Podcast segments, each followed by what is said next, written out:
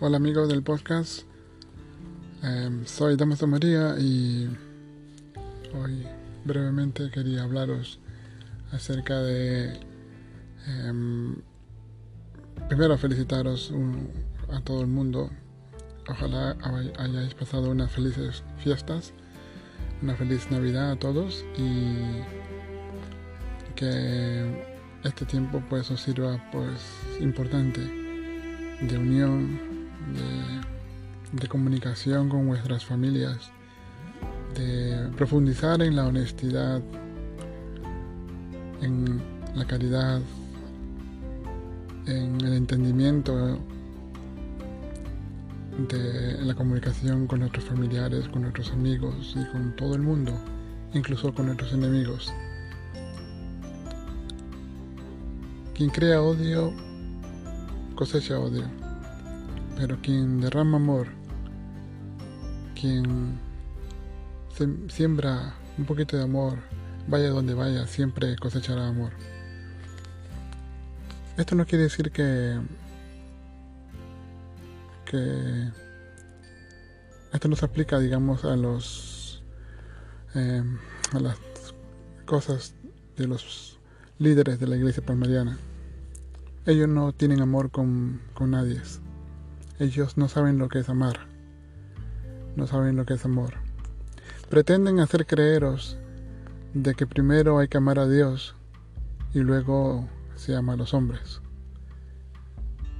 Pretenden de que de que pienses de que eres infiel, de que eres un, un infiel o un perverso si tú inviertes esta, esta máxima. Sabemos muy bien que el, primer mandamiento dice que hay que amar a Dios ante que todas las cosas.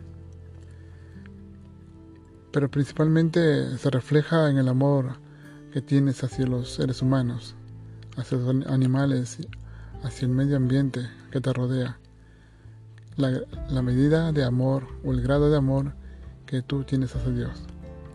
Porque si tú pretendes y de boca para afuera intentas decir a todo el mundo de que amas a Dios, pero sin, sin embargo por tus obras, por tus actos, por tus palabras estás lejos de la caridad y del amor al prójimo y de lo que te rodea, pues nada, nada de lo que tú pretendes hacer creer es, es válido o es, digamos, puro.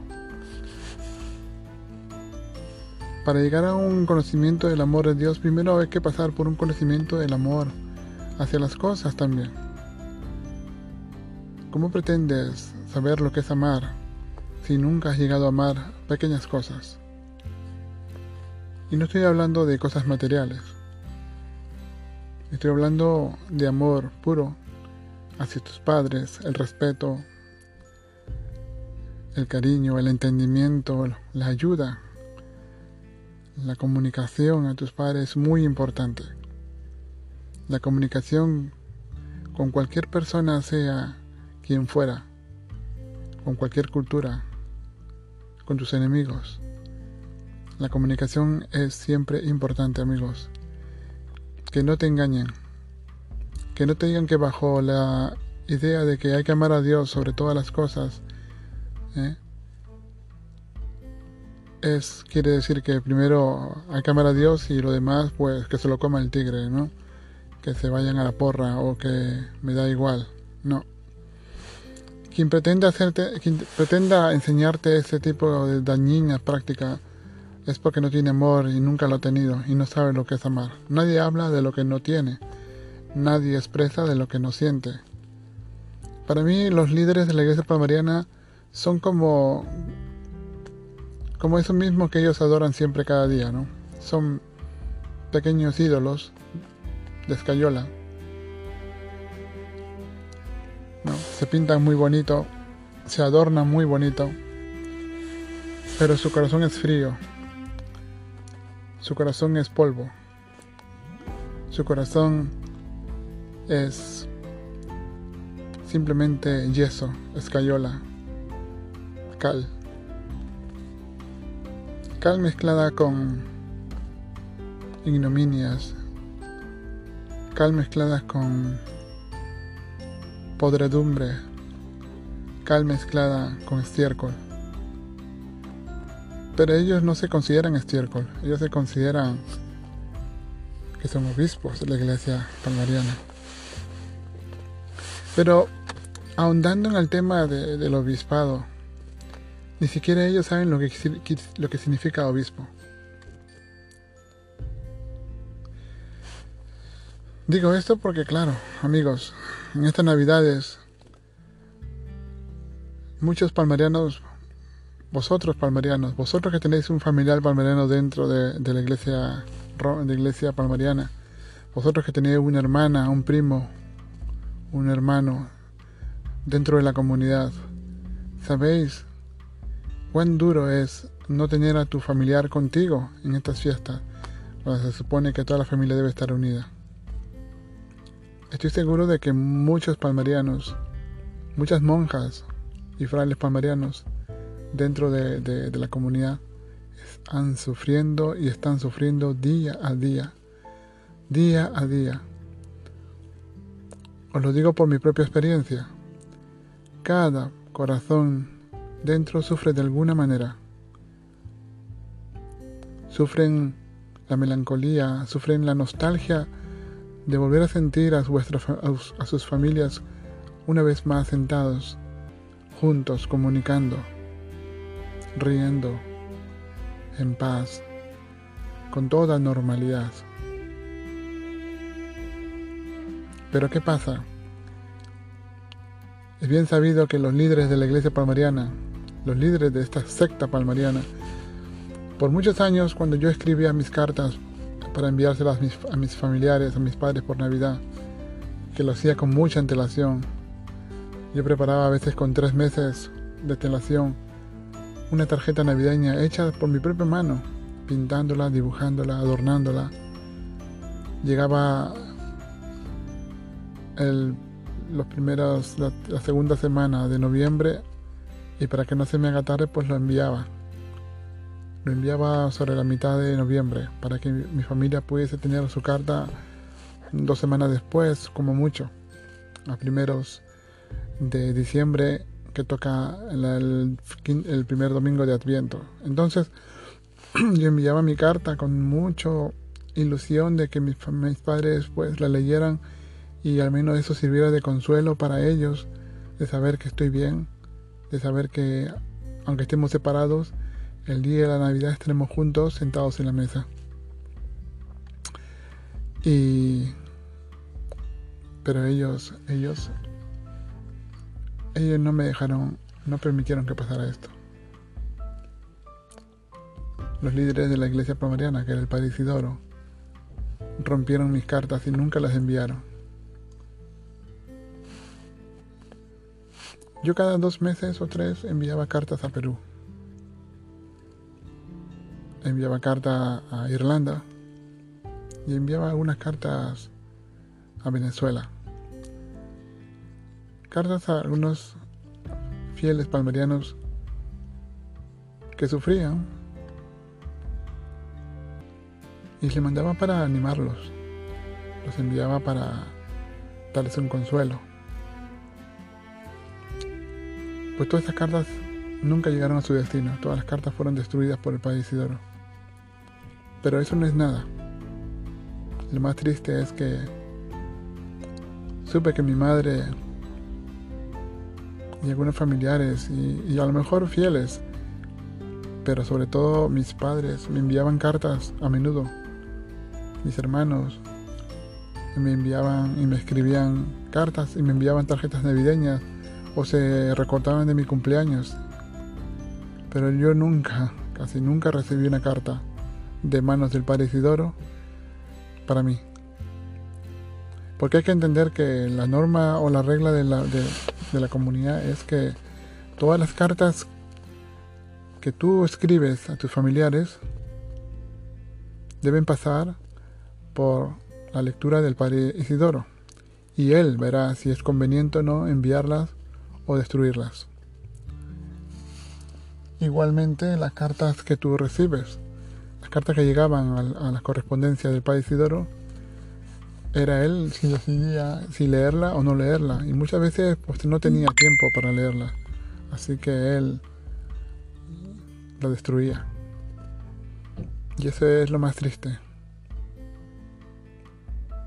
Mientras tanto, yo con mucha tristeza veía que en las cuatro peregrinaciones al año en el Palmar, el padre Isidoro sí daba permiso a los algunos algunos fieles, algunos obispos, algunos monjas de hablar con sus familiares. Claro, estas algunas monjas pues y estos familiares eran los que más donaban a la iglesia palmariana dinero. Entonces ellos sí tenían unos privilegios, ¿no?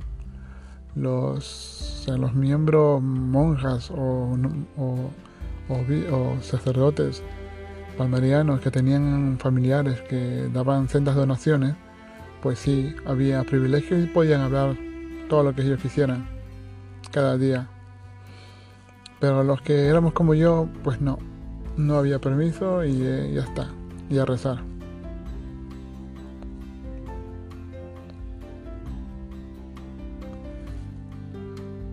Amigos, y esto es lo que más, lo que más pasa en la iglesia palmariana. ¿Cuántos corazones, cuántas personas dentro de esta comunidad ignorantes que no saben siquiera explicar lo que están creyendo, que no entienden lo que están creyendo, pero están ahí porque no les dejan salir, porque no les dejan poder cuestionarse, porque no les dejan poder comunicarse libremente con sus familiares. Yo creo, y es totalmente falso, y yo creo que es totalmente eh, negativa la actitud de, de este liceo para dar a sus monjas, bueno, a dar a las monjas y a, los frailes permiso para comunicar y a los fieles también permiso para comunicar en estas fechas con sus más eh, cercanos familiares, sean palmarianos o no sean palmarianos o antipalmarianos. Porque si uno cree en Dios, si uno está realmente convencido de su fe, no tiene por qué temer. Si uno realmente está con Dios, aunque hables con tu enemigo, no tienes por qué temer. Si realmente estás convencido de tu fe, nada te puede hacer dudar de tu fe. Entonces, ¿qué es el problema? Eso es lo que yo siempre he pensado. El problema es, no es las personas allí. El problema son los líderes. El problema lo tienen los líderes de la secta palmariana. Porque ellos tienen miedo. Tienen miedo de, de establecer conversación. Tienen miedo de explicar pero sobre todo tienen miedo de cometer errores. Tienen miedo de que hablando puedan caer en sus propias mentiras. No tienen la suficiente preparación para entablar una comunicación social honesta, clara, precisa. Por eso ellos se esconden tras esa norma de no comunicación con no palmarianos. Pero no es el problema en general. El problema son unos cuantos. El problema son unos cuantos que son los que ordenan, son los que mandan. Y estos que mandan pues no tienen las facultades psicológicas necesarias para entablar sinceramente y honestamente una comunicación. Amigos, en estas navidades todo el mundo se desea lo mejor. Todo el mundo desea estar con sus familias. Todo el mundo tiene derecho a ello en España, que es donde está la iglesia palmariana, la constitución española pues eh, defiende claramente unos derechos inalienables, unos derechos que no pueden ser violados, que no pueden ser negados, que no pueden ser escondidos. en los ciudadanos que, viven dentro de los muros de la iglesia palmariana. Cada fiel palmariano, cada monja palmariana y cada obispo palmariano tiene derechos y deberes amparados por las leyes españolas de establecer diálogo y comunicación social con gente y que no se le pueda negar información, que no se les pueda negar cualquier tipo de ayuda que pueda servir a su normal desenvolvimiento en esta sociedad. Pero la iglesia palmariana lo niega. La iglesia palmariana lo tiene vetado, lo tiene, lo tiene todo eh, lo tiene, digamos, velado. No les interesa que se hablen de derechos, no les interesa a la iglesia palmariana que se hablen de, de derechos, de caridad, de una apertura a la sociedad.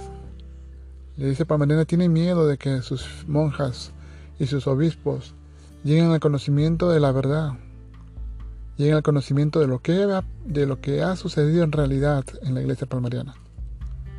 Y amigos, estoy seguro que si todo el mundo dentro de esa iglesia tuviese la información tal como yo la he tenido, tal como yo la he encontrado, tal como yo he encontrado y me ha servido, estoy seguro que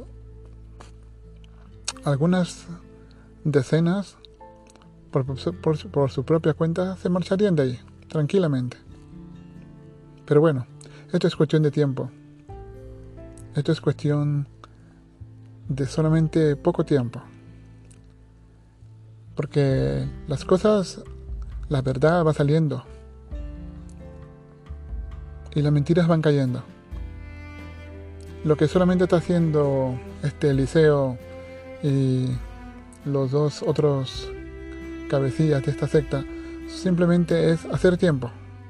Que pase el tiempo, alargar el tiempo, alargar el tiempo, pero las cosas van saliendo y se, va y se van sabiendo cosas.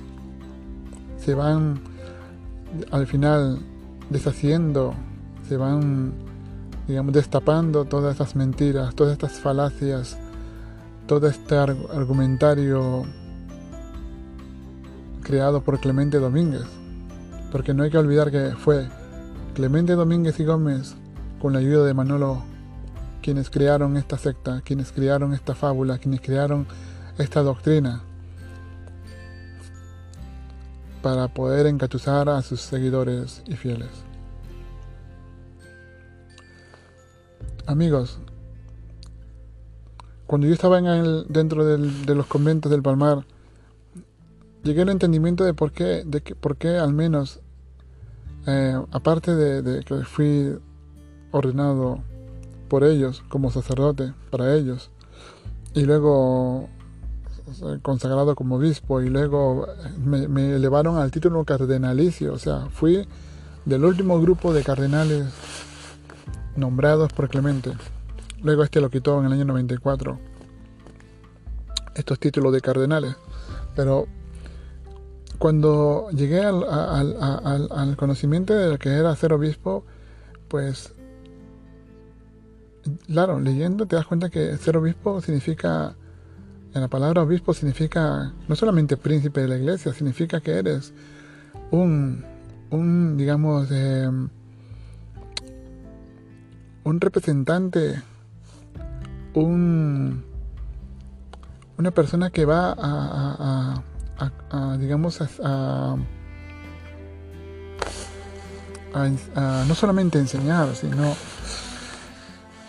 a revisar lo que se está enseñando, a revisar, a, digamos, a administrar la enseñanza, las costumbres y demás eh, ejercicios espirituales dentro de la iglesia católica.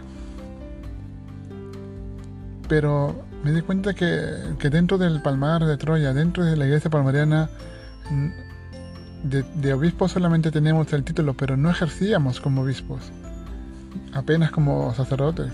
solo unos cuantos privilegiados que hacían algunas cosas, pero bueno, los demás éramos solamente esclavos ahí. En el Pamar no eres obispo, en el Pamar eres esclavo. En el Pamar no te daban permiso para realizar tus tareas de, de, proteger la fe, proteger las buenas costumbres, proteger las enseñanzas espirituales, protegerlas, aunque el Papa diga lo contrario. Hay enseñanzas de muchos santos en la historia de la Iglesia que supusieron abiertamente algunas enseñanzas erróneas de los papas, también a, incluso a sus superiores, a otros sacerdotes.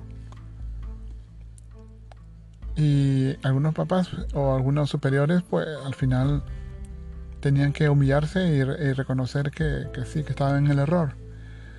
Pero esto no pasaba en el Palmar.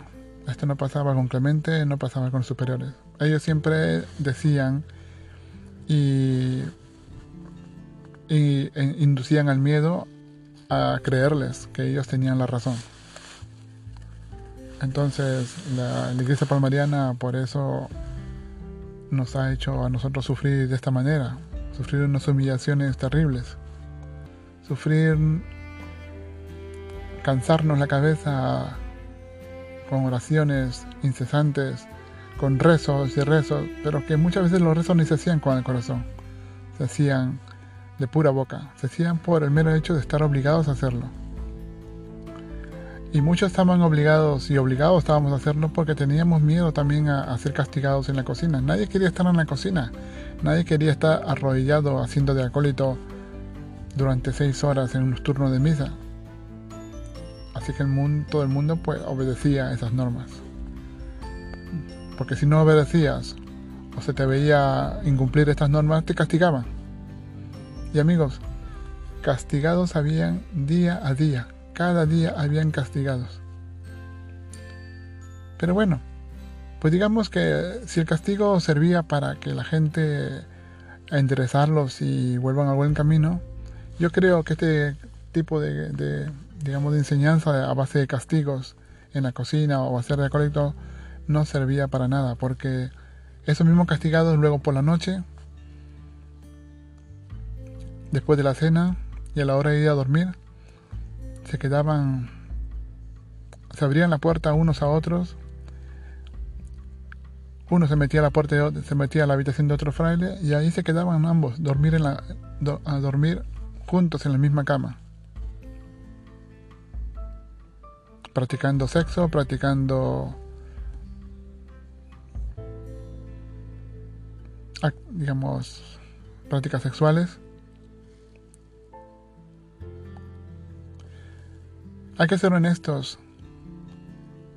Y lo que yo estoy diciendo no es una imaginación, es pura verdad.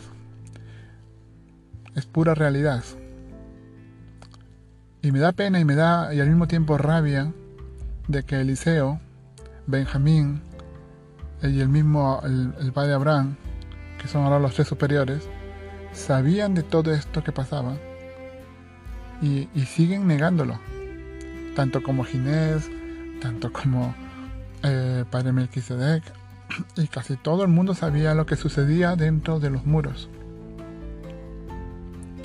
Pero ellos, ellos para, para que todo esto no se derrumbe, pues prefieren, prefieren no hablar, prefieren esconderlo y prefieren negarlo. Pero como ya he dicho antes amigos, la verdad va a salir pronto. Nada, nada puede quedar oculto cosas van y vienen.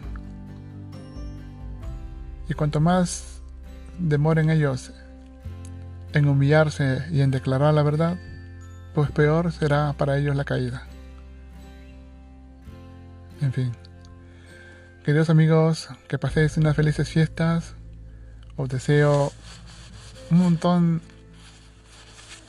de gracias para que podáis eh, reconocer para que podáis entender la iglesia palmariana que es una secta, para que podáis encontrar todos los eh, eh, documentos y todos los libros y toda la ayuda necesaria para que podáis digamos, podáis estudiar la iglesia palmariana y ver que nos engañaron, ver que y tengáis vuestras conclusiones. En fin, un abrazo fuerte amigos y, y pensar y elevar una oración al menos por esas pobres almas que engañadas dentro de los muros del palmar lloran cada día pensando en sus familiares, pero nada pueden hacer porque porque unas ideas negativas unas ideas aterradoras lo tienen atrapado.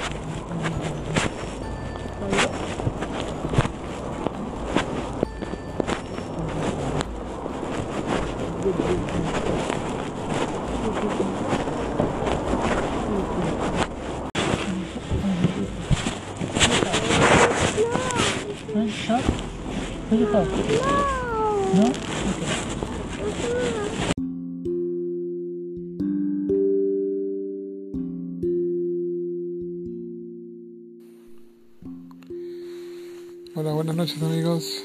Otra vez brevemente.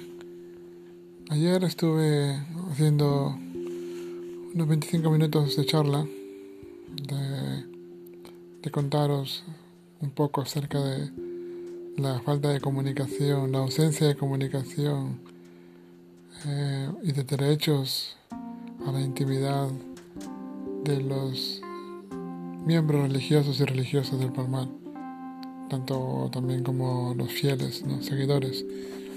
Eh,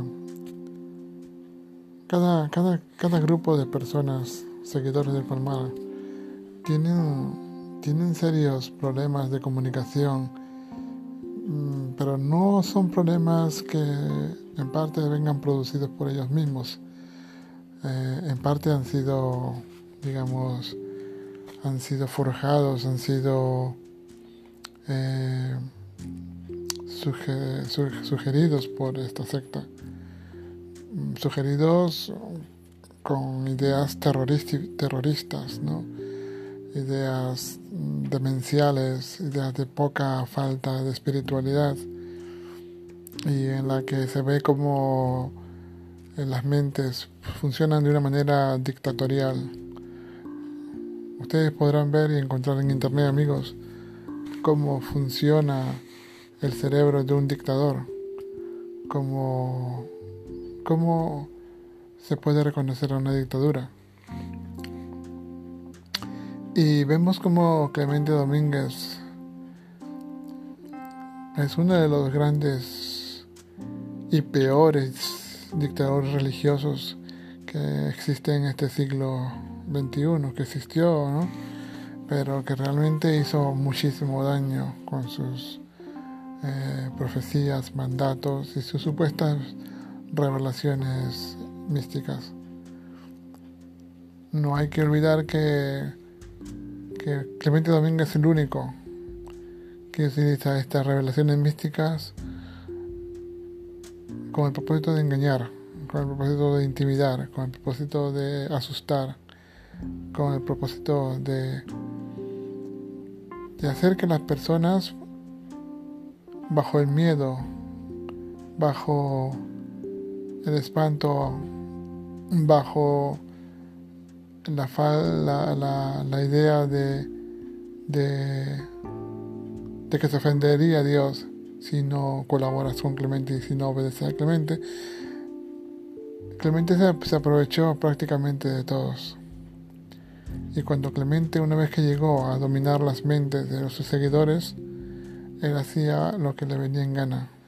Y sus fieles, anulados por completos como personas, dejaron de pensar dejaron de reaccionar, dejaron de, preguntarse, de cuestionar y de averiguar quién es esta persona Clemente. O sea, aparte de ser un papa, ¿quién es en realidad esta persona?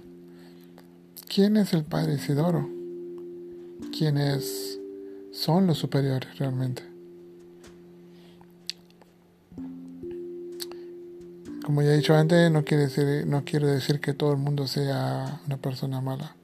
Los ha habido inocentes personas que han ingresado y que por su ignorancia fueron engañados y que más tarde pues padecieron pues lo peor. Mala suerte pues por su mala elección.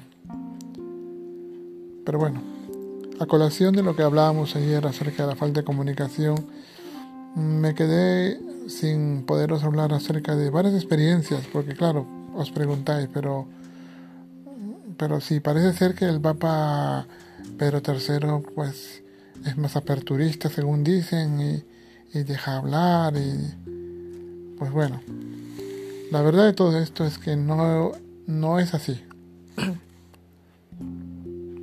No es tanto como dicen ellos, que son aperturistas. A mí me parece que van a ser peores que lo que hacía Clemente. Porque cuando Clemente estaba vivo,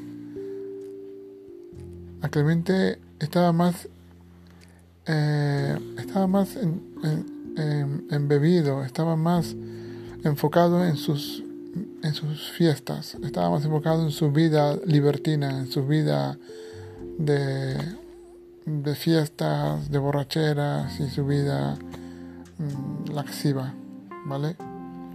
El padre Isidoro hacía lo mismo también, él era una persona que estaba ajena a la comunidad, ¿vale? Estaba metida en sus temas, en sus negocios y en sus amigos. Entonces, eh, durante ese tiempo en el que estos superiores pues, hacían lo que le daban la gana, cada uno por su cuenta, fue cuando se desató el libertinaje dentro entre algunos, no todos, algunos que pues se realmente se enamoraban entre ellos y o también practicaban sexo en grupos, en, se intercambiaban parejas, todas del mismo sexo. Yo realmente no he estado, nunca he visto una pareja desnudos en una cama, cepillado en fragante pero sí me consta y sí he visto al menos, al menos dos grupos, o sea, dos, dos parejas estar parados en la puerta de la celda de uno a la hora que supuestamente todos deberían ir a dormir y en dos segundos desaparecer sin escucharse un sonido de bajar las escaleras. Entonces, una cuestión muy, muy extraña que realmente me hizo pensar, ¿vale?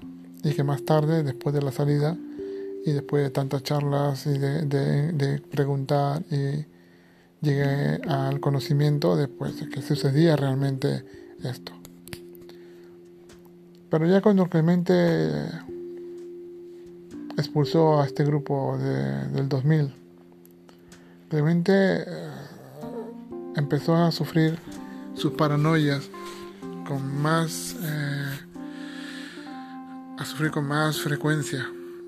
Sus paranoias mentales eran estaban siendo ya potenciadas pues, por estos hechos que habían sucedido realmente tenía miedo de que este grupo llegue a comunicar con toda la iglesia palmariana y los fieles llegan al conocimiento de lo que realmente estaba sucediendo dentro de la iglesia palmariana. Por eso Clemente tuvo un mes y medio para pensar qué podría hacer, qué debería hacer. Y como se dio cuenta y supo que este grupo permanecía unido en alguna parte de Archidona, en Málaga, pues realmente tuvo miedo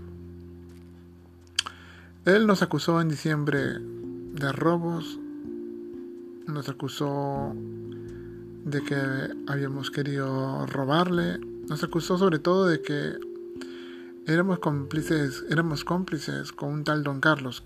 Don Carlos, para los que no sepan, Don Carlos era uno de los jefes de una constructora que eh, trabajaban en, los, en la restauración y en la, construcción de las torres de la basílica del Palmar. Este don Carlos realmente no tenía contacto con los obispos, solamente con el padre Isidoro, con el padre Elías, con Clemente, o sea, con los tres cabezas de esta secta. ¿Vale? Ellos sabían muy bien los chanchullos que hacían entre ellos. Sabían muy bien. Este don Carlos pues regalaba vinos, venía una furgoneta, entraba al garaje y, venían con vino especialmente embotellados para la, para la orden. Regalaban pata de jamón, sendos regalos a los superiores. Y claro, uno se pregunta, ¿a qué vienen tantos regalos tan caros? Pero amigos, nadie da, nadie da pan por pan.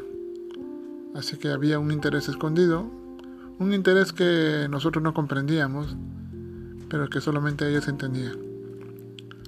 El tema está en que Clemente, pues sabiendo que, que este miedo lo estaba matando poco a poco, se inventó ese éxtasis de 2001 y con este éxtasis ya empezó a, manipular a su iglesia. No contento con ello, en los siguientes meses, los meses siguientes posteriores a, su falso éxtasis, Clemente eh, frecuenta el Palmar para dar sendos sermones y aprovecha en cada sermón para hablar sobre este grupo del 2000 y para acusar y para meter miedo, sobre todo meter miedo y, a su iglesia. Excomulga a otros para dar ejemplo a los palmarianos que si hacen lo mismo o que si han estado metidos van a sufrir lo mismo. Manda, Clemente manda investigar, utiliza para ello a Ginés y a otros más para investigar monja por monja, fraile por fraile, fieles, si alguno de estos tiene algún contacto o ha tenido algún contacto con uno de estos expulsados de 2000. Una madre, la madre Gloria, me contó que Ginés llegó a darle una bofetada.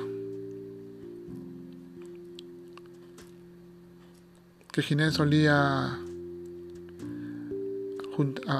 citaba a algunas monjas y les preguntaba si alguna de ellas más tenía algún tipo de relación o ha tenido un tipo de contacto con uno de estos expulsados. O sea, se, se, desencadenó una, una inquisición dentro de la iglesia palmariana. Una inquisición que hizo que muchos fieles pues tuvieran pánico realmente de lo que sucedía. Clemente, como siempre, pues asistía al Palmar y en sus sermones no solamente acusaba y no solamente metía miedo, sino que aterrorizaba a sus fieles, a las monjas y a los frailes, con sendos mensajes del infierno, con sendos eh, castigos que iban a suceder. Y lo más, y lo más, digamos, tragicómico para mí es que él decía en cada mensaje que el Señor le apoyaba, que el Señor estaba de su parte, de él, y que, ni, que Él no va a permitir que los enemigos de la iglesia hundan a la iglesia palmariana. Ya Clemente utiliza otra táctica propia de los dictadores, que es, es crear en las mentes de sus seguidores un enemigo, un enemigo imaginario, este, imaginaos, los fieles pues saben que el grupo de 2000 es un enemigo y este grupo enemigo pues va a hacer daño a su iglesia. Entonces los fieles empiezan a pensar que hay que defender a la madre iglesia y hay que estar ahí. Hay que no hay que hay que rechazarlos, hay que cortar cualquier contacto y si vemos que alguien que se, se pone de una manera sospechosa lo acusaremos ante los superiores para que lo fulmine de una vez, ¿no? Estas prácticas eran así. Entonces, eh, en este tiempo, pues la comunicación llegó a ser todavía peor, peor, peor, peor, más censurada. Todos tenían miedo de hablar, todos tenían miedo de, de inclusive de hablar con sus familiares. El pánico a ser expulsados o ser excomulgados o a condenarse al infierno. Y me acuerdo hace poco hablando con una, pues hablando eh, con una, amiga ex fiel palmariana también, y, hemos visto que durante los años después de la posterior muerte de Clemente y, de Manolo, cuando Ginés empieza también su, su, su papado, eh, Ginés también establece ciertas cosas muy parecidas a Clemente y establece su propio mini ejército de guardaespaldas paramilitares. Eh, uno de ellos intenta amedrentar a un exobispo palmariano que vive en España. El nombre de este, de este fiel pues, es Andreas, ¿eh? según lo que, me, lo que lo han reconocido la voz. Y entonces este fiel Andreas pues empieza a llamar por teléfono amenazando. Y amenazando incluso con con tonos, con unos tonos de, de, muerte, vamos, porque decía, cuidado con tu espalda, iremos al hospital, iremos a... Ten cuidado. O sea, sendas amenazas que ya están, eh, ya están en la Guardia Civil. Y, y ese, pues Andrea, pues se nota que tiene los, tenía, eh, por la voz se nota que tenía un buen maestro del que aprendió ese tipo de, de, amenazas. Y era su papá. Entonces durante todos estos tiempos pues hemos visto que la iglesia palmariana había sido una iglesia que, la comunicación la tenía censurada. Ya más tarde, después que Ginés escapara con su coche del Palmar y que dejara con todavía, ni, con todavía nada claro acerca de por qué lo dejó y cómo lo dejó y qué documentos se llevó para meter miedo a su iglesia, a la iglesia palmariana. No sabemos todavía qué documentos, con qué documentos cuenta como para acusar a la iglesia palmariana porque él dice que tiene documentos que pueden hacer muchísimo daño. Pero bueno, todo va a salir poco a poco, si ha sido mentira, si ha sido un, una, un ardid de él para, para meterle miedo al, al siguiente papa y no lo acuse de nada, o, es verdad, veremos, el tiempo lo dirá todo. Pero ya con este nuevo papa, Pedro III, el Padre Eliseo, más conocido como el Padre Mm, parece que empieza a, predicar y empieza a, a expandir por medio de sus fieles de que es más bueno, más aperturista, que va a invitar a, retornar a todos los fieles de espalmerianos que fueron excomulgados por, por los diferentes papas, pero menos con el grupo de 2000.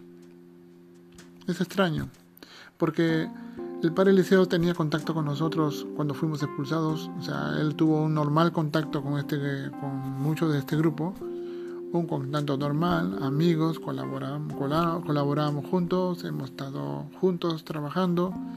Él conocía a cada, a cada uno de nosotros perfectamente como nosotros le conocíamos a él. Nos extrañó muchísimo de que él llegara a creerse todo lo que Clemente después dijo. Y eso me hace pensar que, que si él o es un traidor y que le da igual le da igual su, su, manera de cuestionar, le da igual su entendimiento, su inteligencia y acepta las mentiras de Clemente, o, o es un ser que es maligno, que está pensando en que, que es mejor seguir con el tema, el rollo este, y porque es la única manera de yo poder sobrevivir. Yo creo, me inclino por esto.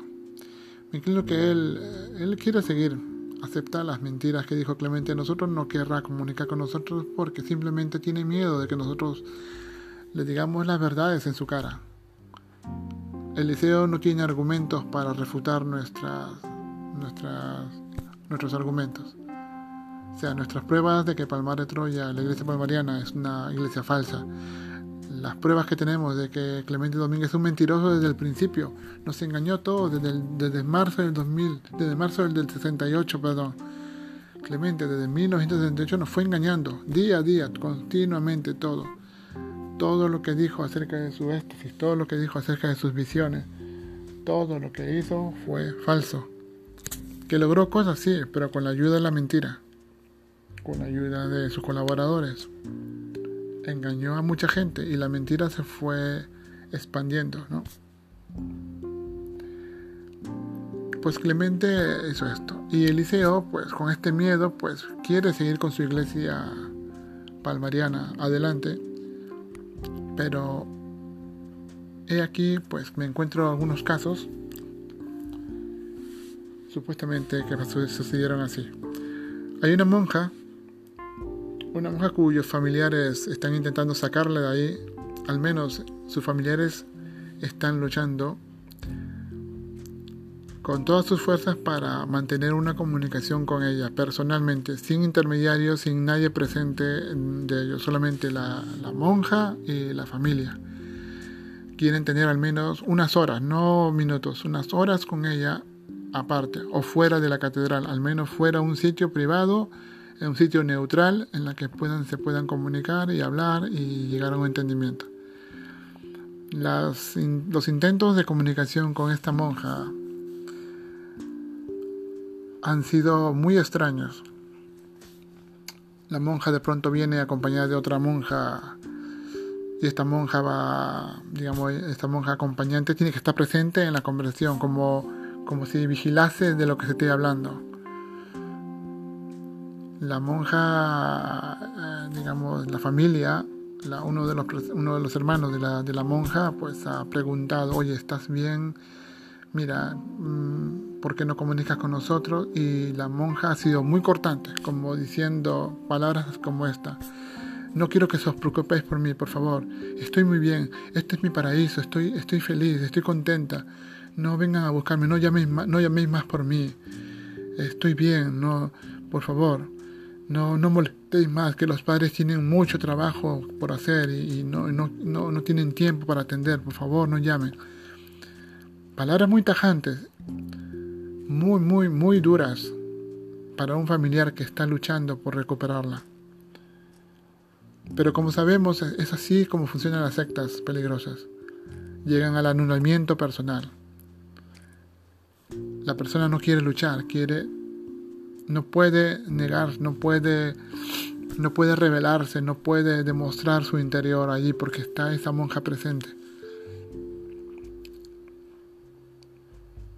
Y la comunicación acaba pronto.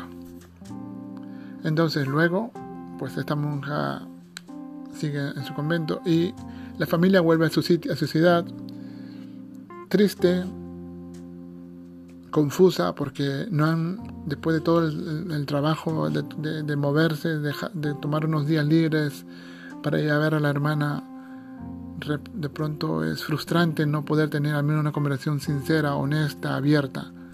Esas monjas parece que la han sacado de unas mazmorras y, el poco, la poca luz que han recibido les enseguece y no quieren, no quieren. Me recuerda mucho al ustedes saben, a la cueva de Platón.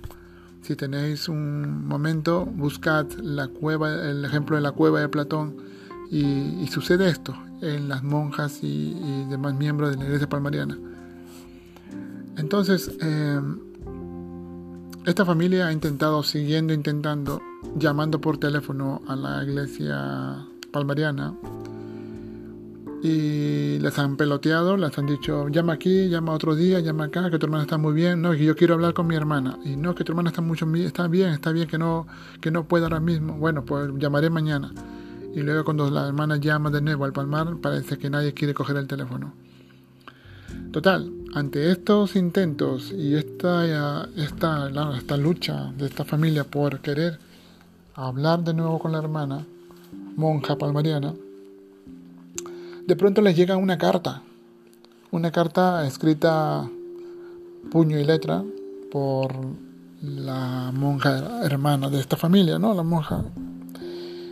La, la, carta pues aparece llena de garabatos y puntos suspensivos. Cada frase, mayormente, cada párrafo, unos puntos suspensivos al final de cada, de cada sentencia, ¿no? La monja pues afirma de que está muy bien, de que está, está genial, que reza mucho, que su, el Palmar de Troya es su paraíso, que ahí encuentra la paz de Dios y la Virgen y tal, ¿no? Pero siempre deja puntos suspensivos. Es muy extraño. Los puntos suspensivos normalmente en psicología pues son indicios de que la monja quiere decir más pero no puede decirlas allí. Quiere decir cosas pero no las deja. Parece que la carta había sido también en parte dictada. ¿Por qué? Porque a la semana siguiente o dos semanas después, hablando con otros familiares de otro país, de otra, de otra monja, recibió una carta exactamente parecida. Parecía que la carta había sido dictada por la misma persona. Y esto ya me da pie a pensar de que alguien pues dicta las cartas para ser enviadas a los familiares no palmarianos para que dejen de molestarlas para que dejen de, para que se olviden de ellas.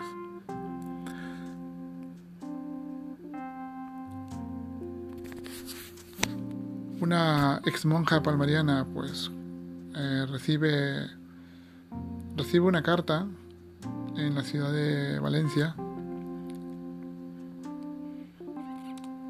por medio de una fiel, llega una fiel también valenciana, llega escondida para en una esquina, de pronto aparece en la puerta diciendo que tiene permiso, tiene permiso del, Papa para, para, para decirle unas cuantas cosas, en la que dice que si, tengo permiso para solamente hablar de esto.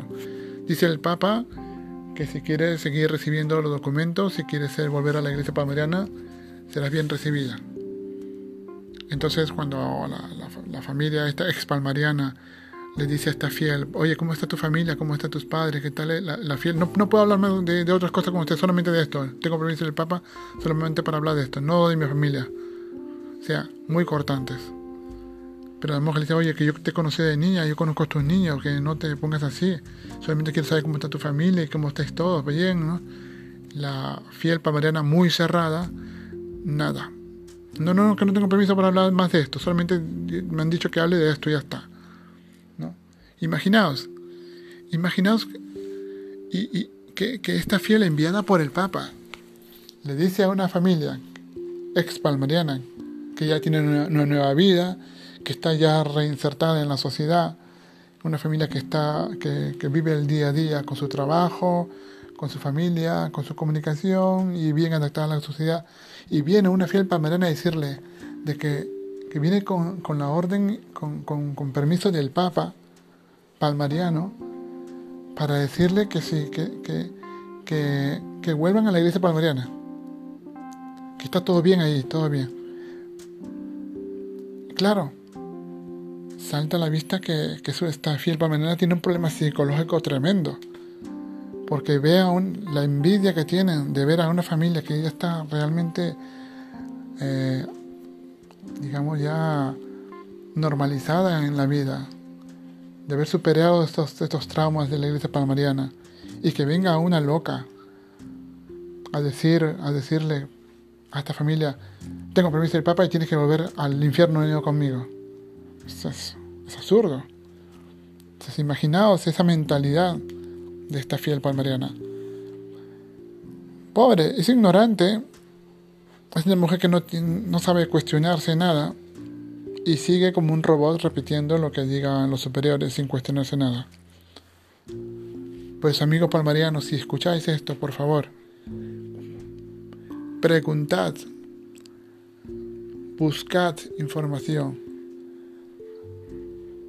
investigad acerca de los orígenes de la iglesia palmariana, los orígenes de la vida de Clemente, de lo que hacía Clemente. La iglesia palmariana ya no tiene nada que no, tiene, no tiene nada que hacer. Sus tres líderes han muerto. Clemente, que fue el fundador y el principal carismático, pues ha muerto. Y al morir él, ha muerto todo. Toda, la, toda esta mentira.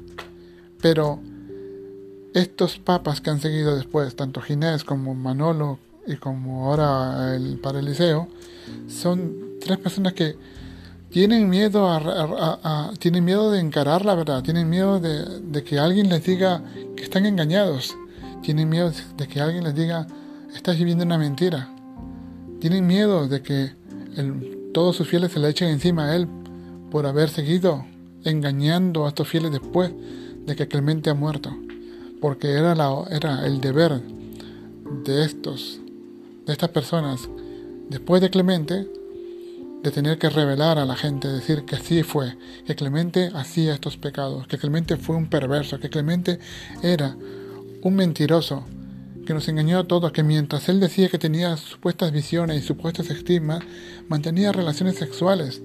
Pero ¿a qué cabeza, a qué cabeza normal se le va a ocurrir creer en un personaje, en un personaje que, que dice tener visiones y que luego hace lo contrario de lo que normalmente Dios pide. O sea, la pureza, la castidad, la obediencia a la jerarquía, la pobreza real, la vida de virtudes, las virtudes cristianas. Pues Clemente, amigos míos, Clemente no reunía ni siquiera una virtud cristiana. Todo lo quería para sí. El dinero que vosotros mandabais a la Elisa Palmerena, en parte era para él, para sus vicios. En parte era para los, para los vicios y los, y, los, y los pasatiempos de Manolo, y para enriquecerse entre ellos. Que sí, que en parte nos alimentaban, gracias a los fieles que seguían donando dinero. Pero parte de estos dinero que los fieles donaban eran reinvertidos y eran prestados y entre bancos y concesionarios de coches hacían un chanchullo económico y, este, y, las ganancias de este chanchullo económico pues beneficiaban a la iglesia palmariana o a las personas de, de, Manolo, de Carmelo Pacheco, el padre Elías y, Clemente. Amigos, la comunicación en la iglesia palmariana es nula. Y si tú quieres ser palmariano, vas a entrar a, un, a, un, a una cárcel. Ser palmariano significa estar prisionero, prisionero en una cárcel, en una mazmorra sin luz, en la que no podrás ver, ni podrás cuestionar, ni podrás creer en más que solo lo que te digan ellos. Recordad, recordad en la cueva de Platón y veréis las semejanzas de la iglesia palmariana con este ejemplo. Si queréis más información, ya sabéis, tenéis que escribir, escribiros a, escribirnos a la, a la, a la dirección palmarianchurch.gmail.com. Si y si tenéis preguntas, pues hacerlas, amigos. Y ya sabéis, la libertad es un derecho que tenemos todos los ciudadanos, libres y pensantes. Dios nos quiere inteligentes, Dios nos quiere que pensemos, Dios quiere que, que desarrollemos nuestra inteligencia, que desarrollemos las virtudes cristianas, pero que desarrollemos sobre todo nuestro potencial psicológico, nuestro potencial como personas, las virtudes y crear buenos hábitos, buenos, eh, buenas costumbres.